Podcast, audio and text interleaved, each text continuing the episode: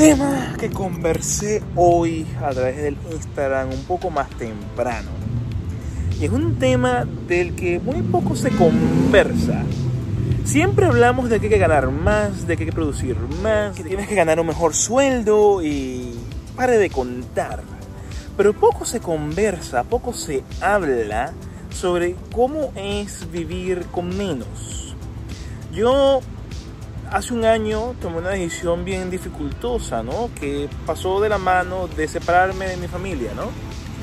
Y en ese proceso yo me fui desprendiendo, además de mi familia, por un buen rato, me fui desprendiendo de muchas cosas materiales. Yo siempre pensé y sentía que yo debía comprarme cosas o debía tener un vehículo o tenía que comprar una casa costosa para sentirme feliz, para sentir como que estaba haciendo check en la infinita lista de cosas que la sociedad nos impone como elementos, como stepping stones de las cosas que vamos alcanzando para sentir felicidad. Y no es así.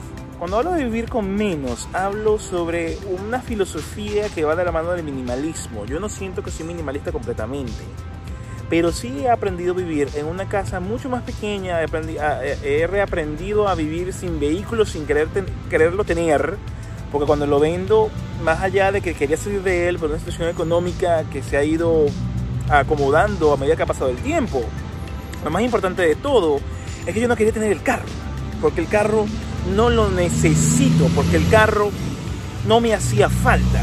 Y cuando vives con menos es que vives con las cosas necesarias para que cumplan su función, para que tú puedas entonces vivir cada día e ir hacia adelante. Como sociedad y como individuo yo me sentía atrapado en una rutina. La rutina era simplemente pararse temprano, ir a trabajar, regresar a la casa del trabajo cansado, ver televisión, pensar en las cuentas que hay que pagar, pagar un vehículo que no utilizas, pagar una renta de una casa enorme que no usas, porque ponte a pensar.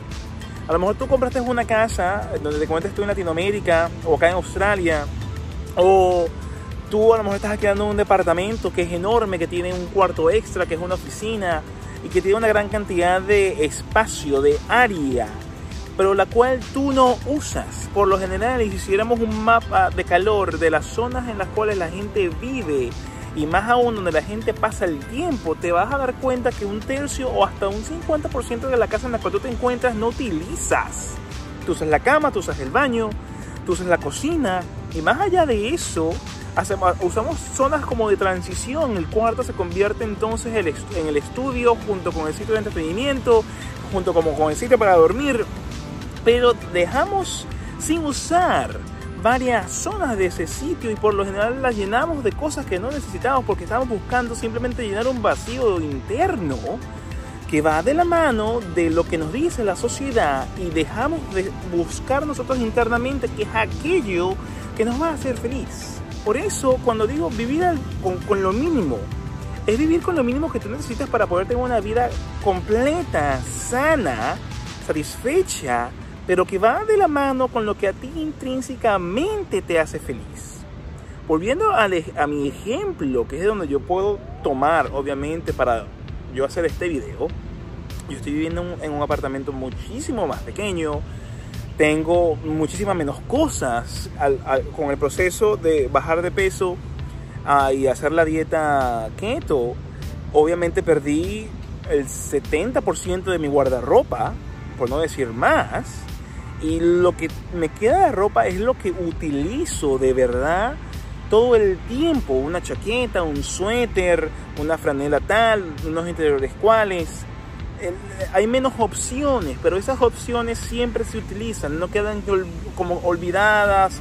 Un día de estos la uso, un día de estos la a utilizar. No, cada cosa tiene una razón de ser. Puedo decir lo mismo en mi escritorio, que yo suelo guardar muchas pendejadas, pero son pendejadas que me consigo, no que compro y por lo menos por allí no voy tan mal. Pero todo este proceso me ha hecho comprender que la acumulación excesiva de cosas, el consumo, el simple hecho de comprarte algo porque tengas el dinero no es lo que te va a llenar por dentro de felicidad.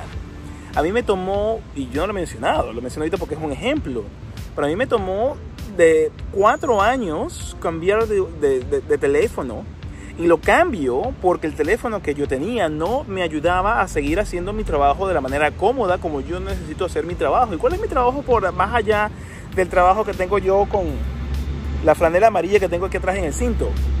Pues este trabajo. Yo para poder hacer este trabajo necesito movilidad, necesito un, un implemento que me permita trabajar esperando que pase el camino para poder hablar pero que me permite trabajar a mis anchas, que me permita hacer las historias que necesito hacer, que me permita hacer los videos que necesito realizar y no simplemente estar dependiente de un sitio donde hay un enchufe, de traerme la cámara profesional que tengo. No, necesito flexibilidad y por eso le compro este teléfono porque lo utilizo para la función que lo necesito. Y así debe ser la vida. Uno tiene que vivir con lo que necesita para poder entonces abocarse a hacer lo que uno quiere hacer. Tiene que comprarse las herramientas para poder llevar a cabo la tarea que te va a llevar a cabo, que te va a empujar hacia adelante, hacia ese sitio especial al que tú quieres llegar. Así que yo no sé si estos temas te interesen, yo no sé si este tema te resuena en la cabeza, pero por favor, si sientes intriga, curiosidad, déjamelo saber abajo en los comentarios para tratar de adentrarme un poco más.